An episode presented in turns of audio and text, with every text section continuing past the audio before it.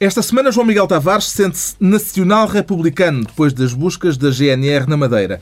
Pedro Mexia declara-se carismático, com os olhos postos nas presidenciais francesas e norte-americanas, e Ricardo Araújo Pereira anuncia-se testemunha de Jeová dos méritos de Portugal no estrangeiro, tal como pediu o Presidente da República.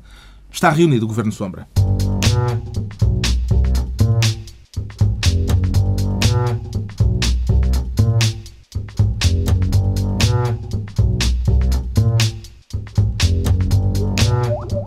Viva, sejam bem-vindos, tanto os que comemoraram no Parlamento como os que desceram à Avenida e até mesmo aqueles que não se juntaram às celebrações. Daqui a pouco discutimos os discursos e as ausências na sessão oficial do 25 de Abril.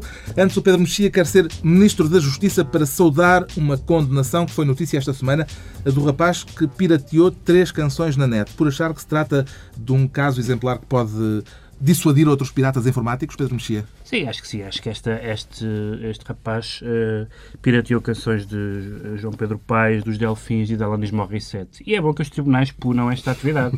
acho, que, acho que a justiça funcionou neste caso. Ah, não é por ser pirata? Não, é por ser é pirata de esta, esta, João Pedro Paes, Delfins e Alanis Morissette. há seis anos. Uh, nesses seis anos a pirataria tornou-se uma atividade uh, maioritária e quase unânime. Uh, o rapaz até se calhar mudou de gostos musicais. Esperemos que sim. Uh, e, portanto, a própria Associação Fonográfica Portuguesa, que foi quem na altura moveu a queixa, já disse que, entretanto, a situação mudou e que é preciso mudar a legislação portuguesa sobre, sobre os direitos de autor, cópia privada, etc. E, portanto, não faz, não faz sentido nenhum essa acusação. Acho que eu, a minha, a minha, eu congratulava-me quando li a notícia disso. Aí está uma pessoa que foi uh, punida pelos seus gostos musicais e eu essa parte subscrevo. Mas, mas de facto, eh, uma coisa que se aprende na, na faculdade é que um crime para ser, para ser uh, socialmente condenado tem que ser uma atividade minoritária. Tem que ser, só a minoria das pessoas é que comete, é, comete aquela, uh, atividade. Aquela, aquela, atividade e, portanto, é socialmente punida. Não há crimes que todos cometam. Aquilo que se chama pirataria, ou seja, uh, a pessoa ter acesso a obras eh, que estão protegidas pelos direitos de autor sem pagar direitos de autor, hum. é hoje em dia a coisa mais comum do mundo e, portanto, a legislação tem que ser revista. E não faz sentido nenhum haver penas de condenação para adolescentes, ou que na altura era adolescente, por causa disso. Os jovens são condenados a uma pena de 220 dias de prisão Exato. que poderão ser substituídos por uma multa no valor de 4 euros por dia. Portanto, vai ficar por 880 euros. É pouco. Não, eu, eu compreendo o que, o Pedro está a dizer e, na verdade, eu acho que a pirataria tem que ser um bocadinho como o consumo das drogas leves. É? Quem é punido tem que ser o traficante e não quem está a consumir, porque senão torna-se completamente inviável. Agora, eu acho que pela primeira vez na história, sobretudo a partir dos Estados Unidos, está a haver um, uma reação das autoridades que está a ser eficaz porque sobretudo com o ataque às empresas de partidas de ficheiros. Mas, mas não é nos consumidores. Mas é, não é nos consumidores. É aí que no, tem. E mesmo no YouTube mas aí, de facto, há uma novidade. Ah, tá, tá, é, é, é profundamente visível desde desde a famosa história com o Mega Upload e tudo isso, e hoje em dia eh, torna-se mesmo mais difícil. Eu acho que a pirataria nunca deixará de existir, mas passará a ser uma atividade para gente que percebe de computadores, ou seja, de gente que pelas suas próprias capacidades consegue ir lá. Agora, um consumidor comum uh, vai passar a ter mais dificuldades, e nesse aspecto a, a, a pirataria, uh, o combate à pirataria está a ser eficaz como nunca foi na sua história. Agora, evidentemente, não vale a pena estar a condenar jovenzinhos que hoje em dia, se calhar, em vez de João Pedro Paes, até já gosta de Black, Black as penas deviam ser diferentes consoante aquilo que se pirateia, Ricardo Araújo Pereira? A minha sensibilidade é que sim. É que ninguém, ninguém devia ser preso por andar aos caixotes. Por exemplo, se o, se o material pirateado for uh, um vídeo dos eh, gato fedorento. Eh, eu, os, os piratas ajudaram-nos imenso. Eu, eu, estou muito grato aos piratas por terem uh, posto a circular os nossos vídeos e, e mandado para. Não sei como é que eles fizeram isso, nem porquê, mas, mas, mas estou grato. Agora, eu, ainda dizem que os nossos tribunais não, não funcionam e os grandes bandidos não vão presos. Cá está um caso. Este miúdo pôs, pôs a cabeça de fora, pumba, já apanhou. Eu tenho, a sério, tenho de me informar melhor sobre isto, porque isto aplica só ao cinema caseiro, por exemplo, coisas que há. Eu gosto mais de cinema. É o que eu, na internet eu, eu, eu não é tanto é do música, gasto. eu gasto, gasto muito eu, cinema. O que eu sugiro, o que eu sugiro ao Ministério Público é que acuse Exaltino Moraes ou Duarte Lima de partilha de fecheiros, porque assim caça-os rapidamente. Pronto, está entregue ao Pedro Mexia a pasta da Justiça. Agora é a vez do João Miguel Tavares inaugurar o Ministério do Paleio. Será um ministério destinado a tutelar aqueles que falam, falam, falam e não fazem nada? É exatamente isso, é exatamente isso. A tua habitual argúcia, novamente, engrandeceu. Um, E sobre que aspecto específico é que quer fazer incidir o seu mandato Isto- de Ministro do Paleio? Isto tem a ver com um assunto sobre o qual eu sou muito sensível e, e que tem a ver com a, a história da campanha Zero Desperdício. Que, como as pessoas suponho que tenham ouvido falar, porque ela foi uma campanha muito divulgada, tem a ver com ahm, apanhar comida que sobra, não propriamente os restos que estão no prato das pessoas, não é? Portanto, dava aquela ideia de aquilo que eu não comia no, no, no Eleven, iam lá a seguir e, e havia um pobrezinho que estava na porta das traseiras. Também não dá para alimentar muita gente. Pela nossa experiência. estaria, estaria um pobrezinho na, na porta das traseiras de boca aberta eh, para comer os restos que caíram no meu Usámos quarto. luxos. É, exatamente, que ficaram por consumir eh, e não tem nada a ver com isso, tem a ver com cantinas e o facto de, por exemplo, em cantinas há imensa comida que, que não é aproveitada e que está em boas condições e que assim pode ser reaproveitada. Ora, isto é uma, uma iniciativa que a mim parece bastante meritória e que teve na sua, no, na sua gênese até um, um senhor piloto da TAP que se chama António Costa Pereira, que mesmo na própria TAP acho que desempenhou um papel muito importante no reaproveitamento da, da comida que, que se desperdiçava e ia para o lixo. No entanto, eles, eles tiveram um... Mas atenção, isso não é, isso não é, não é beneficência. Quer dizer, aproveitar comida de bordo do avião, é isso? Pelo amor de Deus. E- mas de qualquer forma, esta campanha Zé Desperdício tinha um hino e o hino de facto tinha uma, uma frase. Tinha e tem, tinha e tem. até- a letra do tem Tim a não é a letra mais inspirada de sempre. Aliás, o Tim também não é propriamente o, o mais inspirado dos letristas nacionais. E tem um verso que era. ah, O homem que escreveu o dia de São Receber. o, o verso era: O que eu não aproveito ao almoço e ao jantar, a ti deve dar jeito, temos de nos encontrar.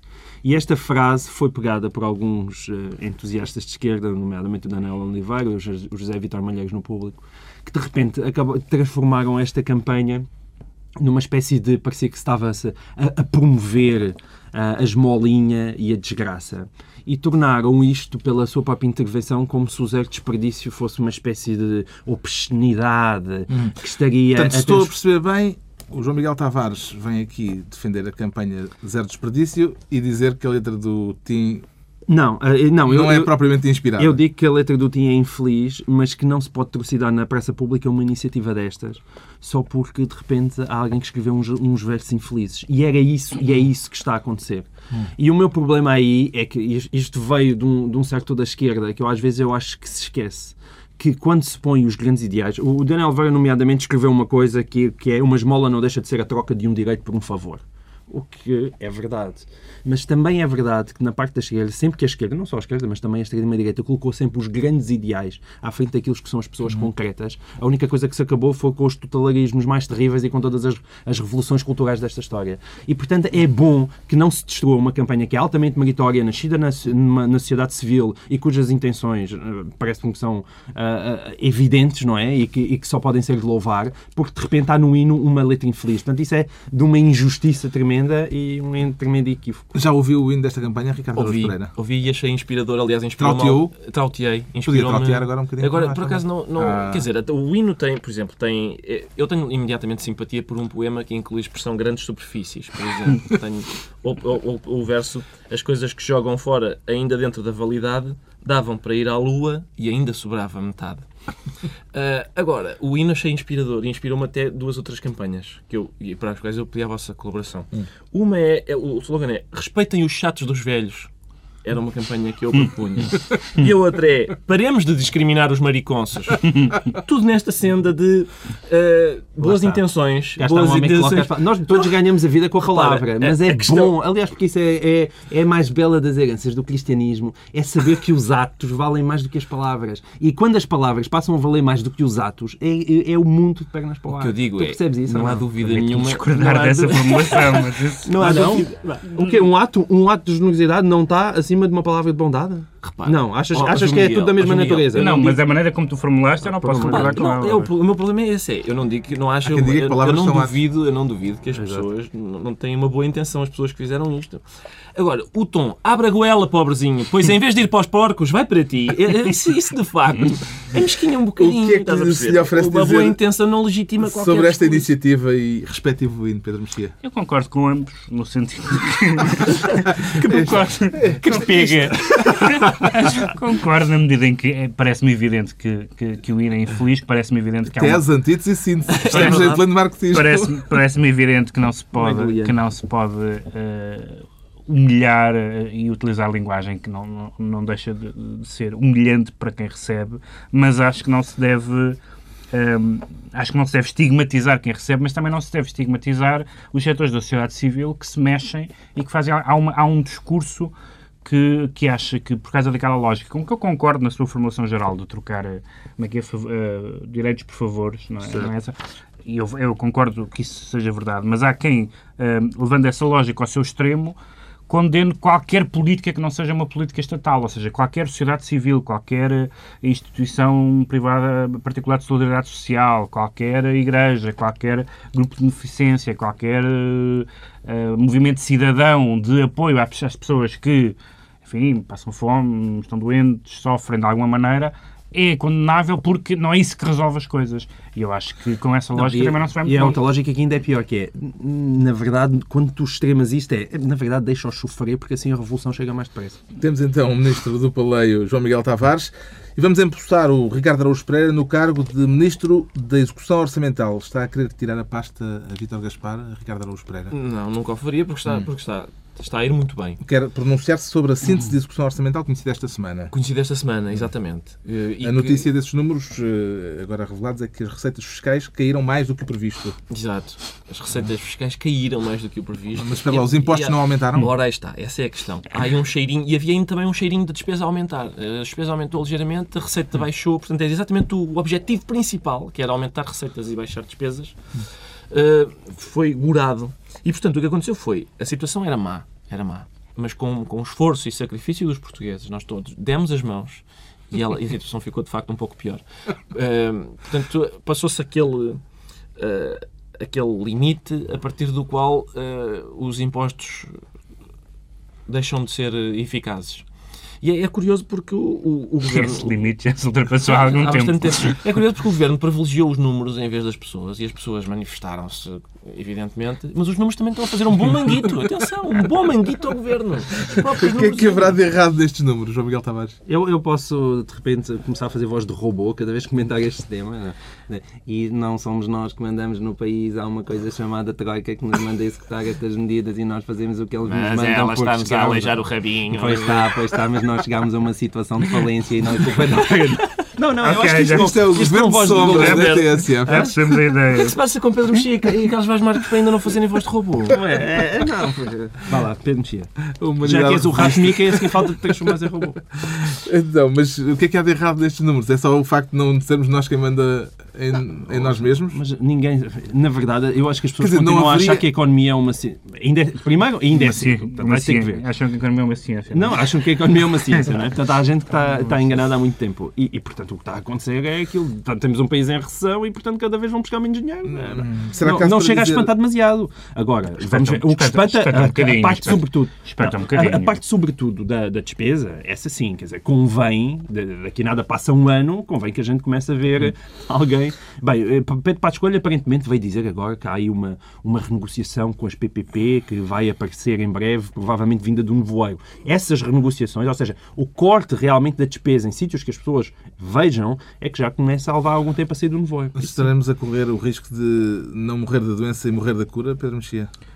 Bem, mas nós também morremos da doença, convém. Às vezes também é isso, convém. muito bem dito. com- não foi por um robô, por um lado, mas foi muito por bem um lado, obrigado, nunca tinha sido tão, tão elogiado. Eh, por, por um lado, por um lado isso. Por outro lado, também eh, se- eu acho que realmente se isto, se isto se confirma e se continuar a confirmar é grave, mas ao mesmo tempo eh, porque é grave porque, enfim, basicamente foi na, na base contrária desta que o governo foi eleito, que o PSD ganhou as eleições, mas também, se, se nomeadamente não há um corte de despesa eh, assinalável eh, no país, ao mesmo tempo também vai ao ar aquela famosa história do governo ultraliberal. Isso. Ou seja, não se pode continuar a dizer que um governo, se Eu estou a dizer se, não faço ideia.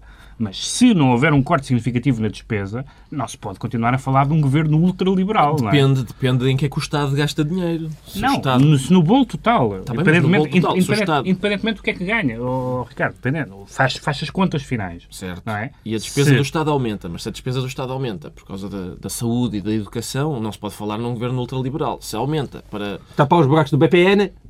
para beneficiar a privados É. e tal, isso sim. Não, não, não, não, não apenas isso. Eu percebo, eu percebo essa lógica, mas não apenas isso. É, há um- no saldo global, se a receita, se a despesa do Estado não decresce, onde é que está o ultraliberalismo? Não, não consigo, mesmo que esteja mal emprego, e eu estou de acordo com, com esse exemplo, mas não, não, Sim, não o que nós creio- não podemos fazer é ficar com um país desgraçado, coisa que vamos ter, e simultaneamente ficar com um Estado maior, porque então ficamos com o pior dos dois isso é o mundos. pior dos dois Qualquer mundos. dia estamos aqui realmente a apoiar É, Ricardo Luís é Pereira. Ninguém em Portugal Ninguém quer que isso aconteça. isso. Está atribuída a responsabilidade pela execução orçamental ao Ricardo Araújo Pereira. Daqui a pouco o 25 de Abril, discursos e ausências. Antes, o João Miguel Tavares vai explicar-nos porque se declara nacional e republicano. Já chegámos à Madeira, João Miguel Tavares. Exatamente, É isso, já não é? chegámos à maneira. Mais uma vez a tua argumentação habitual. E então é Não, para... Tudo é bom, neste caso. Isto, isto tem a ver com, de repente parece que há... Na Madeira houve buscas... eh, E cada, cada vez que na, que na, na Madeira se busca alguma coisa, dá-se um pontapé numa pedra e aparecem uns milhões mais do déficit. Dá-se um pontapé, olha, afinal havia aqui mais um buraco do déficit. Agora já se fala em 2 mil milhões. O que é ser verdade é uma daquelas coisas que, de facto, não, não, não dá para acreditar. Mas tudo neste caso é bom. É tudo bom. Para começar, o nome aparentemente da investigação. Diz que é Cuba, Livre. Está bem. Cuba Livre. Eu não sei. Provavelmente estão a tentar competir com Ricardo Augusto Pereira, alguns, na, na- um no Ministério nome. Público. Porque eu não sei, é, Mas a impressão pessoas- minha é logo um bocadinho nome- assintosa. As pessoas que dão nome a essas Livre. operações são, são grandes criativos. Sim, sempre. sempre. Epá, mas Cuba Livre é engano meu, é assim tipo um bocadinho assintoso. Mas, mas, mas mas também tudo o que é para bater em Alberto João, é, acho que é bem dado. Agora, depois tudo é bom porque aquilo, uh, Alberto João Jardim veio, veio dizer que, que ia propor uma investigação à investigação, porque a ver se não tinha havido sequestro, porque supostamente tinha sido fechada lá uma parte para eles tirarem o que, o que, o que fosse preciso. Parece que houve um senhor que quis fugir com os fecheiros. Parece que houve um, senhor do governo regional que quer fugir com, com, com fecheiros e pastas, tudo maravilhoso. E depois o, o final, a cereja, é ter sido a GNR a estar junta com o Ministério Público nesta investigação. E aí, Marinho Pinto, não é, com a sua habitual elegância, veio outra vez dizer umas coisas absurdas, mas é verdade que não há qualquer Não outra pode. justificação. Exato, não pode. Não há qualquer outra justificação para ter sido a GNR a trabalhar para o Ministério Público, senão nós não confiamos nem na Polícia Judiciária nem na PSP. Ah, e, portanto, isto basicamente é o Ministério Público a dizer que a PJ e a PSP da Madeira estão nas mãos do Governo Regional. Coisa que eu admito perfeitamente. Não faço ideia, mas Vê razões sim. para a indignação de Mas Marinho Pinto ah, é grave, seja, é muito Por grave. princípio, não. Por princípio. Por princípio, Por e ser indignação de Marinho E Pinto. neste não é? caso também não. Eu acho que trata-se claramente de uma atuação a cavalo. E, portanto, isso apesar de tudo tem um peso até coreográfico que, que pode ajudar a uma, uma apreensão num terreno, num território um pouco, um pouco problemático como é a Madeira, não é? Infantaria não ia lá. não é? Não, acho que não. A Como é pé que não. comenta Ricardo Araújo Pereira a explicação de Alberto João Jardim, dizendo que as buscas serviriam como manobra de diversão para desviar as atenções eh, de problemas do continente? Eu acho que a referência a problemas do continente é uma manobra de diversão para desviar as atenções destas buscas na Madeira. E é, e é, aliás, um clássico. O clássico que é sempre. Hum, esquisito. Porquê nesta altura? É- é- Este é um, o, questionar o timing. Eu, eu, eu propunha que o Presidente da República atribuísse uma comenda ao primeiro português que dissesse: Olha, o mandato de captura que foi emitido em meu nome. Parabéns pelo. Foi de um sentido de oportunidade maravilhoso da polícia. timing, não é? Parabéns, as buscas que foram feitas ao meu escritório. Estava uma linda manhã para buscas. Bravo, polícia. Bravo. Eu Estás- gostava de ver o primeiro gajo que dissesse isso. Está explicado o estado de espírito nacional republicano do João Miguel Tavares. É a altura de medirmos o carisma do Pedro Mexia, que se declara carismático, para fazer um paralelismo entre as eleições francesas e americanas, se bem percebi. Mais as americanas, porque das francesas falaremos muito na, na Na próxima, próxima, na próxima semana. semana. Já vamos desvendar isso? Não, mas, mas fica já o cheirinho. E o público neste momento está a palpitar de curiosidade. Porque se tem- tem-se falado muito de que é preciso, estamos num momento em que não há eh, líderes eh, carismáticos que, eh, à altura do momento histórico e tal, e portanto é preciso algum líderes que nos voltem a fazer sonhar. E a França prepara-se para eleger a François Hollande e nos Estados Unidos há algumas sondagens que dão um empate técnico entre Obama um, e o candidato republicano Mitt Romney. Duas figuras. São duas das figuras mais robóticas. Eu, qualquer delas pode realmente falar com a voz que o João Miguel fez há bocado e que eu não. Mitt Romney e faz só a Holanda. Faz tu, pá. E que, e que eu não, e que- e eu não repetirei. Solta o robô quente. O Hollande, o Hollande eh, eh, apresenta-se como um candidato normal, que é logo um adjetivo que entusiasma. Sempre contraponto a. Sarkozy. Contraponto a Sarkozy, Sim. naturalmente. Isso Eh, seduz, senhoras e, senhores. Viram Sarkozy normal. a apertar a- as mãos das pessoas numa, num comício e de repente a tirar o, o relógio não- Eu acho que isso é, sim, Isso é claro. sinal para o pôr no bolso. É sinal de crise. Pelo Mas não é menos- mais fácil roubar um relógio menos do não- bolso do casaco do que de, uma, de um pulso? Eu por acaso tenho. Ou ele fez a mesma coisa, ou eu tenho a sensação dessas imagens serem de- das, das, das eleições anteriores. das antigas, sim. A não ser que ele tenha usado o mesmo método desta vez. Pelo menos, não, pelo menos não, não pegou numa criancinha para beijar e era um anão, como, como, como o Dr. Mário Soares já fez uma vez. Bom, mas, eh, mas são de facto dois candidatos muito inspiradores. São, são na verdade, dois referendos eh, eh, aos atuais eh, aos atuais ocupantes dos cargos, Sarkozy, que é uma figura que cons- conseguiu gerar um, um ódio unânime ao ponto de ir perder as eleições, a segunda volta das eleições, tudo indica, apesar de haver uma maioria clara de direita, uma direita que inclui a extrema-direita, é certo, mas temos visto, aliás, esta semana vários responsáveis da Frente Nacional a anunciar que vão votar eh, François Hollande, portanto, isso, isso diz tudo sobre a rejeição que Sarkozy causa. E no caso de americano, eh, o Mitt Romney teve imensa dificuldade em conseguir esta vitória, finalmente foi... Mitt Romney tem um trunfo que não é negligenciável, que é o facto de ser multimilionário. Tem, claro, com certeza. Mas isso, como muitos outros candidatos e, e- e- e- e presidentes eleitos... Ou seja, o últimas- que eu quero dizer com isto é que se calhar a conta bancária às vezes é carisma. Sim, não, mas, mas o, o- Opa. o meu ponto... Sim, isso é, dizer não, isso é verdade, mas, mas o meu ponto não era esse. O meu ponto é que ele, ele teve muita dificuldade em impor-se porque é um, o que na América se chama moderado e, portanto, ah, teve, tem uma certa dificuldade com o voto mais conservador. Mas, de repente, toda a gente diz não, vamos votar, agora vamos votar nele, vamos nos reunir à volta dele porque detestamos o Obama, dizem os, dizem os republicanos. E, portanto, mais uma vez, não é pelos méritos de um, não é pelos méritos do outro. Eu não conheço ninguém que ache que que uh, Holanda é uma figura entusia entus- entusiasmante, idem Mitt Romney. Isso, e é a França e os Estados Unidos, não são países, não são países A irrelevantes. falta de carisma estará em alta, Ricardo Araújo Pereira? Acho que sim, acho que sim. Acho que a falta de carisma é o novo carisma. Eh, aliás, por exemplo, Cavaco Silva sempre fez da falta de carisma Exatamente. carisma. Foi, eu, eu verdade. sou um bocadinho inapto politicamente, mas isso é porque eu não sou um político. Eu não tenho. e Isso eu- eu- todo- é possível construir toda uma carreira em cima disso. Quanto às eleições francesas, toda a gente destacou a votação recorde da candidata de extrema-direita, Marine Le Pen, mas o João Miguel Tavares prefere salientar a votação aquém das expectativas do candidato à esquerda do PS, Jean-Luc Mélenchon. Porquê, João Miguel Sim, Tavares? porque até muito pouco tempo antes, da, aliás, verdadeiramente, até ao dia das eleições, se falava da hipótese de Melanchon hum, se- Ser o terceiro ser o terceiro, não é? E de repente ele acaba a uma distância gigante, ele teve 11%, enquanto, enquanto a, a Le Pen teve 18%. E portanto acaba a uma distância gigantesca. E quem lê também a imprensa, eh, havia um entusiasmo, aquele velho entusiasmo por quem que tem lindas palavras de esquerda, pelo Melanchon como se fosse a salvação que aí vinha. Ele acabava todas as a dizer resistance, resistance, e falava muito na Revolução Francesa. E depois tinha medidas tão gigas, por exemplo, a primeira das quais eu acho que até merecia um comentário da parte do Ricardo Augusto Pereira, que era acima de quem ganhasse mais de 360 mil euros por ano, 100%, de 100%, impostos. 100% de impostos. Tudo, tudo, tudo o que Eu ficava. gostei muito dessa É o medida. teu comentário esse, não é? Tudo o que ficava acima de 360 mil anos era tudo, tudo Mil para o euros. Estado. 360 mil euros ano, tudo, tudo para o Estado. O salário mínimo para passar de 1.400 para 1.700, reforma para toda a gente aos 60 anos e, claro, os Estados Unidos da América são o país mais perigoso do mundo. E é, é bom saber que isto são coisas eh, super modernas Hum.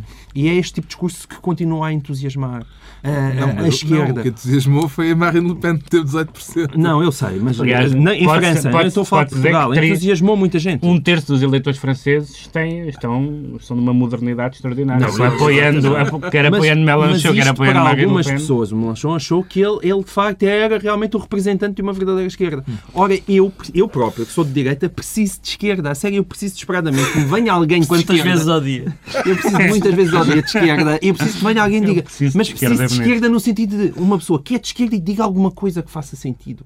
Eu preciso desesperadamente. Também E é- é pedir mais, não é? É pedir mais, é pedir mais. Há alguém de esquerda que diga alguma coisa que faça sentido. Tipo, ok, eu É, acredito no o- capitalismo, O, Holanda, no o capitalismo. Holanda diz coisas que fazem sentido, eh, o taxar os, as operações financeiras, etc. Não, isso Pronto, sim. não gastem trunfos, porque a segunda volta das eleições francesas é de domingo a oito dias e o próximo Governo Sombra vai ser ao vivo em Paris. Vamos fazê-lo na delegação de Paris da Fundação Gulbenkian e de portas abertas para quem quiser estar presente na próxima sexta-feira. Eh, estão convidados. Quem estiver em Paris, quem não estiver em Paris também pode lá ir. é em Paris? Certo. É, em Paris eh, será às 7 da tarde, eh, hora de Paris, 6 da tarde, hora de Lisboa, das 6 às 8 em Lisboa, das 7 às 9 em Paris. Portanto, é o convite que deixamos. Incrível. E ficou, Porque não há nada para fazer em Paris. Não, por isso- ficou explicado o carisma do Pedro Mexia. Agora, é a altura de sermos evangelizados pela testemunha de Jeová, Ricardo Araújo Pereira. Isso é uma conversão recente, Ricardo. Sim, É, foi, não é? foi o Presidente Cavaco que me investiu deste Ministério Declara-se testemunha de Jeová de Portugal no estrangeiro. de Portugal no estrangeiro. E, portanto, vai começar já na próxima semana Já. em Paris. já, sim, a pôr o pé na porta de- dos, dos franceses e dizer, você sabe, por, por acaso, o, magnífico trabalho que está a ser feito na ciência em Portugal. Porque, basicamente, é isso. O, o Presidente Cavaco Silva fez um discurso E levamos pastéis de nata para distribuir. Ora, isto é uma ideia, atenção. Eh, o Presidente Cavaco Silva fez um discurso no 25 de Abril que, que me entusiasmou justamente porque foi ao âmago dos, dos problemas do país. Porque, de facto... E não ao e- não, foi também ao CERN. Curiosamente, é um, é um discurso que, que, que é acerta nos é? dois. Acerta nos dois com o mesmo tiro. E porquê? Porque, de facto, o cidadão comum, a preocupação do cidadão comum é... eu- Ora bem, eu estou desempregado e tenho fome, mas o que mais me irrita é que há estrangeiros que desconhecem que nós temos uma relação exemplar com os PALOP, que foi uma das coisas que o Presidente Cavaco Silva disse. Atenção, é, ninguém sabe isto lá Sobretudo fora. os que mandam em nós. Nós, te- Sim, nós temos uma relação exemplar com os PALOP. Agora, quantos belgas sabem que Portugal é o terceiro país da União com maior participação das energias renováveis no consumo da eletricidade? Isto, isto de facto inquieta as pessoas. José Sócrates, em Paris, deve ter ficado É satisfeito. verdade, isto houve, ali elogios ao, ao governo anterior. Há largos setores da sociedade eslovena que desconhecem que nós inventamos a Via Verde. O que, o que me é insuportável. É-me pessoalmente insuportável isto.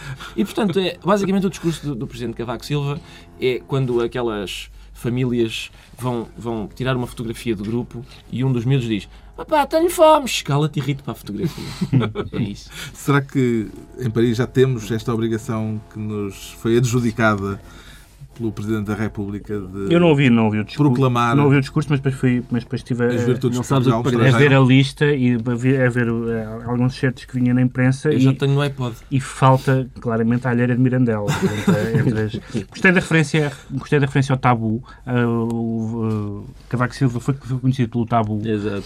mas desta vez referiu-se a um tabu, Tabu, realmente bom, que é o filme do Miguel Gomes, de quem, que ainda não falei aqui, gostei, gostei, de- gostei dessa referência. Mas tu, Mas não falou de literatura. Houve alguém que notou isso, eh, que notou certeza. o facto de ter falado de arquitetura, Mas- de mas- cinema. Mas nós agradecemos que ele não tenha mas falado de não referiu o facto de haver, de haver um, um, ter havido um Também, prémio Nobel. já foi há muito tempo. Prémio Também não Nobel. sejas assim. A literatura portuguesa não ganhou nada nos últimos tempos. No- no- O cinema, sim.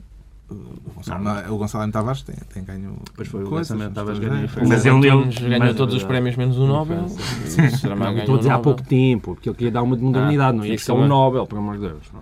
Mas o desafio, o discurso foi Horrível. eh, pronto. Eh, mas mas, num, mas numa, num contexto de discursos, eh, igualmente, eu gostei sobretudo da, do terrorismo verbal que esteve à solta na- no, no Parlamento. O PCP falhou, falou nos talhantes neoliberais, o Bloco de- na direita sanguinária, que é, no- que é nossa praticamente eleita, eh, e o Zorrinho ameaçou que o PS vai fazer uma ruptura democrática, eh, nomeando um boy como juiz do Supremo, eh, do, do, do Tribunal Constitucional, provavelmente. Ahm, e, portanto, toda, toda estas sessões, eu, repara, eu, vamos daqui a bocado falar nisso, mas eu percebo que não, que não se quer ir a estas sessões. Porque realmente estas sessões são uma pepineira. Há um ano, o Cavaco tinha dito na cerimónia também do 25 de Abril que havia limites para os sacrifícios que os portugueses poderiam suportar. Agora não referiu esses sacrifícios. Que se acentuaram, entretanto, de forma dramática. O que é que mudou, entretanto, para o discurso do Presidente da República ter mudado, João Miguel Ah, Tavares? ele vai dizer que agora já toda a gente sabe que são precisos sacrifícios, portanto cabe-lhe ele fazer o papel positivo. Ele é aquele tipo na sala que é sempre fazer o que está diferente de todos os outros à sua volta. Agora, de facto, o, o discurso dele foi uma coisa ridícula. Aquilo parecia um- uma daquelas coisas de uma competição de pilinhas. Pode-se falar de competição de pilinhas, não? Aquilo, ah, não, a Na minha é mesma, maior que a fra- tua. na mesma frase em que te referes ao Supremo Magistrado da Nação, não. Não, é aquela Isso coisa de. Estão, estão a ver, não é assim tão pequenina. Não, não, é, é maior do que vocês pensam. É ridículo isso. não é? Andou ali, parece com uma régua. Não é? Com isto já estamos a falar das cerimónias oficiais que ficaram marcadas pela ausência da Associação 25 de Abril. A ausência a que depois se associaram Mário Soares e Manuel Alegre. Esta greve às comemorações oficiais manchou-as de algum modo, Pedro Mexia? Não, vamos lá ver. Há duas, há duas das ausências, eh, há duas ausências muito diferentes. Eh, Enfim, há também Manuel Alegre, mas hum, há dois casos em que duas ausências muito, muito diferentes, que é a da Associação 25 de Abril e a de Mário Soares. As presenças são todas iguais, mas as Exato. ausências são ausências Exato. de cada uma São diferentes. Exa- exatamente. É verdade. As ausências são diferentes porque a Associação 25 de Abril é uma associação, representa os seus associados. Se os seus associados entendem que não devem ir, quer dizer, é como a DEC ou a ACAP, mais a ACAP que a DEC. de certa forma. Ah, não quiseram ir, discordam da, da- da atuação do governo, não, não, não vejo nenhum problema nisso. Já podemos eh, discutir eh, porque é que eles discordam do governo e, e de que maneira e é que o, espera, e de que maneira é que o formulam, já vamos a isso. No caso de Mário Soares, não acho bem, não acho grave, quer dizer, que faltar umas comemorações não é provavelmente a definição de uma, de uma questão grave, mas é um ex-presidente É da, é um ex-presidente da República grave neste contexto. e um ex-presidente da República tem a obrigação de, de não pôr a- essas questões eh, de guerrilha política acima dos seus deveres até Um ex-presidente da República que, como lembrava Pacheco Pereira, patrocinou intensamente Sim. Passos Coelho. Sim, Disse- claro, é verdade, é verdade, é verdade, é Pacheco Pereira, verdade. Agora, ele, e o que ele não pode, o que, o que Mário Soares não pode fazer, acho eu, como ex-presidente da República, eh, é caucionar o discurso eh, do Vasco Lourenço quando diz que eh, o Parlamento não representa os cidadãos. Disse ele na, na Avenida da Liberdade que o povo não concede ao Parlamento o direito de de legisla- de legislar sobre isto ou aquilo. Dizer, Mas grande parte do discurso de Vasco Lourenço foi a réplica do discurso que ele fez o ano passado. O- metade do discurso, e eu acho que essa and parte, so on. essa parte já Mas foi, lá, já foi é- do ano passado. Mas, esse, mas, o, mas repara, o problema é ele esse, é que há- repetiu. é, desde, desde que, em, mil, em 1982, os militares deixaram de ter tutela sobre o regime, eh, que há este lamento Uhum. de que o regime é decidido em eleições e não é decidido de acordo com a tutela do que, dos militares que fizeram o 25 de Abril. Mas isso é um regime Uhum. democrático, paciência. Eu percebo a amargura deles, mas há eleições livres, as pessoas exprimem-se em eleições, nós podemos deplorar os resultados eleitorais. Mas são os resultados eleitorais que determinam a condução de uma vida em democracia, quer dizer.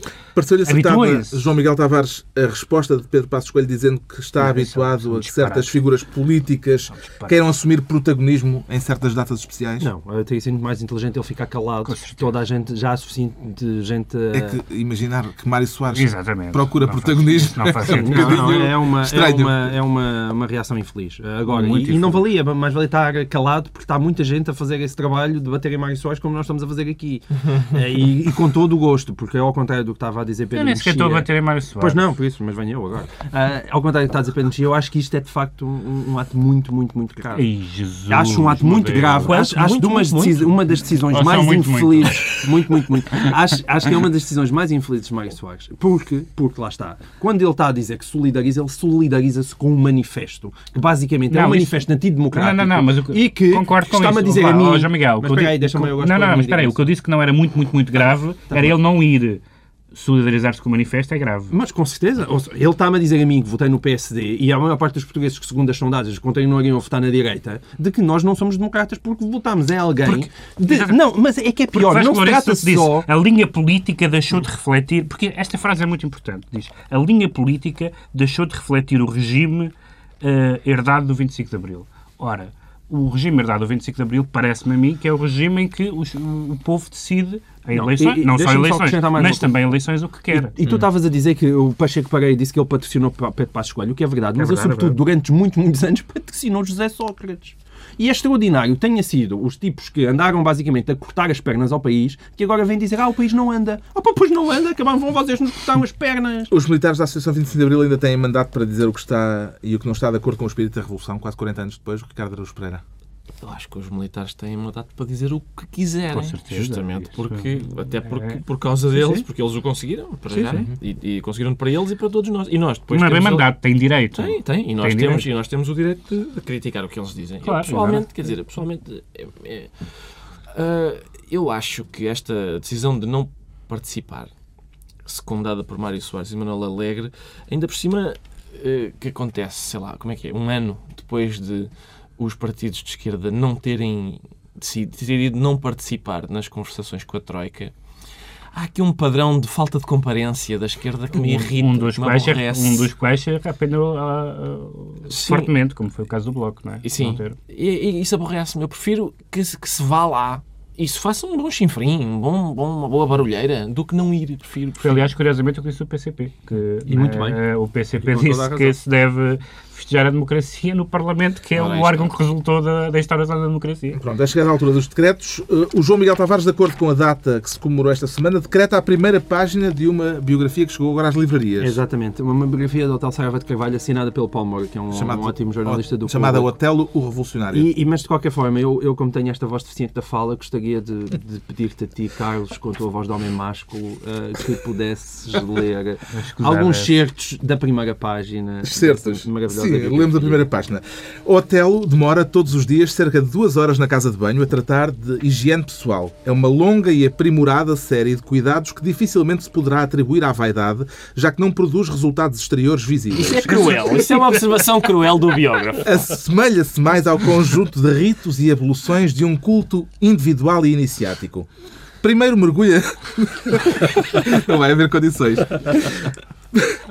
Isto é muito íntimo. Vá, vá, mas... Mas o repórter estava lá. Primeiro mergulha no duche, demorado e meticuloso. Vês, eu disse que não era um chapo-chapo. Eu bem sabia. Ainda bem que esta biografia do hotel vem esclarecer. Depois limpa-se com igual minúcia e dá início ao tratamento capilar integral. Com um curto ancinho de plástico, uma pequena carda adequada remove as pilosidades corporais que vão caindo. A seguir, escova os abundantes pelos do peito, costas, pernas, etc. Etc. O etc. é tão Ele, é que ele não é? parece uma coisa que se faz a um cavalo de alta escola. Ele passar ali uma hora por dia a escovar-se. Ele é um animal de estimação de si próprio. É uma coisa entrenecedora. Atenção, Usa- o hotel, não sei se vocês já viram o hotel pessoalmente. O hotel é daqueles homens que têm cabelo até à falangeta. Nas mãos. Ele só não lhe cresce pelo na unha. Usa uma vassourinha própria, arredondada, semelhante a uma escova de cabelo de mulher, mas sem cabo. Após esta operação, certas zonas da pele podem estar a precisar de uma limpeza adicional. Hotel procede então à lavagem localizada, servindo-se de várias águas. Tenho pena de não saber quantas. Depois, nu, em frente ao espelho, com a porta aberta, faz a barba. Como é espessa, exige várias passagens da lâmina, o que torna frequentes os ferimentos. Quando isso acontece, entra em ação o kit de cura, que inclui pequenos algodões embebidos em álcool. Algodões. E assim termina a primeira página, mas depois do outro lado ainda se conclui a ideia. Foi para isto que se fez abril. O pentear também leva o seu tempo, com os respectivos truques e rigores geométricos. Completa-se com uma aplicação de gel leve, mas uniforme, tal como a pulverização com perfume, que geralmente fica para o fim. Tudo isto ao som do rádio transistor. Pode ser que o hotel não esteja a ouvir nesta altura. Desde a higiene nasal de Pinto da Costa, contado por Carolina Salgada, que eu não ouvia uma página tão repugnante. Pronto, fica o decreto. Mas muito boa, atenção. Finalmente, finalmente não, ainda há o decreto do Pedro Mexia sobre com um 25 de Abril para as TDT, na a TDT, quer, quer, toda a gente quer, eh, Televisão Digital Terrestre. Eh, toda a gente quer 25 de Abril para isto e para aquilo e agora há, ah, houve este salto, mais uma, mais uma coisa que podia ser enaltecida pelo Presidente da República, passando a ter televisão digital terrestre, mas só os quatro canais, quando era um momento ótimo para, para haver aquela coisa, produção audiovisual, eh, E é uma história tão mal contada. dar, empre dar emprego a, a atores, a ver ficção portuguesa, a ver documentário, todas essas coisas que depois ganham prémios lá fora, etc. Mas não, vamos continuar a ter o prós e contras. Finalmente o decreto do Ricardo Araújo Pereira é um obituário. Exato, eu eh, queria não deixar de passar a op- a oportunidade de nós fazermos uma referência ao Miguel Portas. Foi uma notícia surpreendente, dada a juventude dele, e, e- e era um bom político e um bom jornalista, como até os adversários. eh, E que foi, e que foi, bastante, foi bastante importante hum, porque foi, a- a- a- acho que, o primeiro político à esquerda do PS que trouxe a questão europeia e europeísta para a esquerda portuguesa e que também uma coisa que não foi, acho que, muito salientada, fundou um jornal que foi uma espécie de independente de esquerda e que eu comprei, acho que do primeiro ao último número já, que era um jornal bem interessante. Com esta nota de luto está concluída mais uma reunião da semana. Dois a oito dias é ao vivo em Paris, no auditório da delegação francesa da Fundação Gulbenkian, a partir das seis da tarde, hora de Lisboa, sete da tarde em Paris. Um governo sombra com entrada livre e com Pedro Mexia, João Miguel Tavares e Ricardo Araújo Pereira.